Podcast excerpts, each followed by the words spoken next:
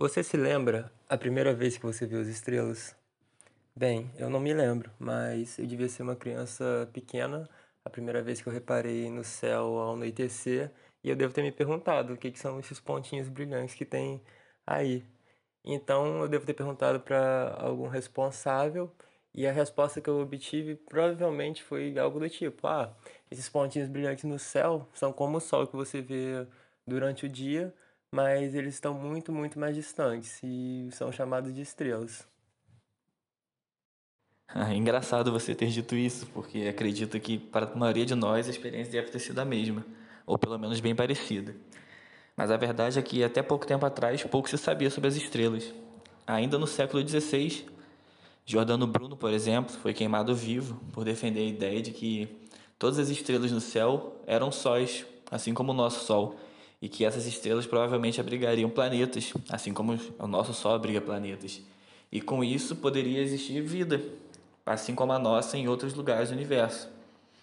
E essa ideia na época foi assustadora para a maioria das pessoas e porque pouco se sabia e parecia mesmo uma ideia meio exacerbada, talvez, e que teve grandes consequências para ele. Pois é, isso no século XVI já na, em cidades onde tinham muito conhecimento difundido. Agora, se você for pra, parar para pegar os povos mais antigos, por exemplo, os gregos ou os indígenas, devia ser um contexto ainda bem, bem diferente, bem mais difícil de entender as coisas, né? E o céu na, na antiguidade devia ser uma maravilha, livre de poluição atmosférica, tanto de partículas assim como poluição luminosa. E o pessoal devia ficar lá olhando, e sem saber, sem ter um conhecimento científico por trás da coisa. E é por isso que nasceram as constelações, né, que consistem em desenhos formados a partir de estrelas, como se você estivesse ligando pontinhos. E essas figuras que formavam, né, que são as constelações, é, eram a base para a criação de uma mitologia por trás dessas figuras que os povos criavam e contavam lendas a respeito e tudo mais, e fazia uma parte muito importante da cultura deles mesmo. É, com certeza, no céu de antigamente deveria ser muito mais interessante observar as estrelas.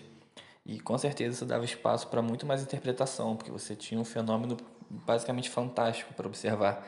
Na Grécia, por exemplo, as constelações foram associadas aos deuses, e com isso, toda a mitologia que a gente conhece grega foi criada, com muitas histórias para dar vida a essas imagens que eram vistas nas estrelas. E assim como os gregos, os indígenas também tinham suas próprias constelações.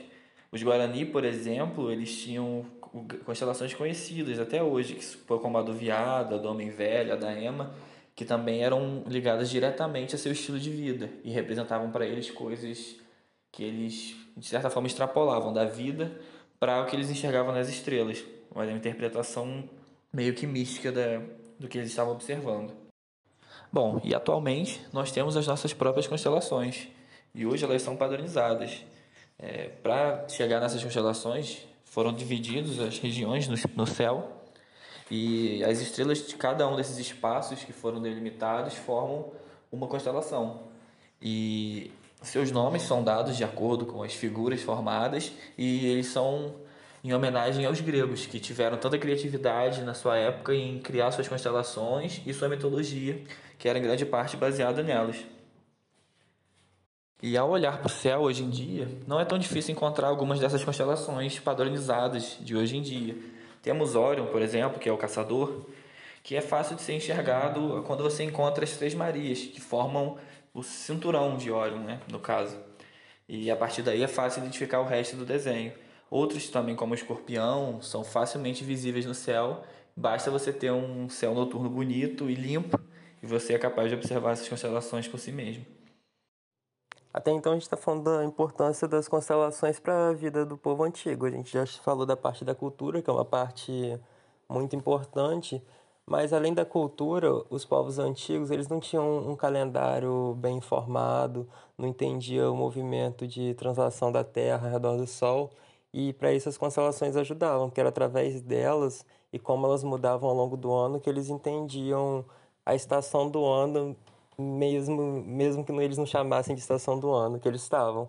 E a partir daí isso ajudava na agricultura, que eles sabiam quando que era a colheita e plantio de determinadas plantas e tudo mais, e criava uma base de agricultura né, nesse calendário das estrelas que eles tinham.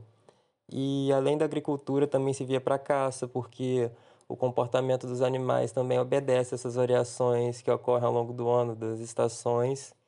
E por último, um aspecto muito importante também era para navegação, que, que vários povos utilizavam as constelações e como elas mudavam ao longo do ano para se localizar no mar, se via como uma bússola, por assim dizer.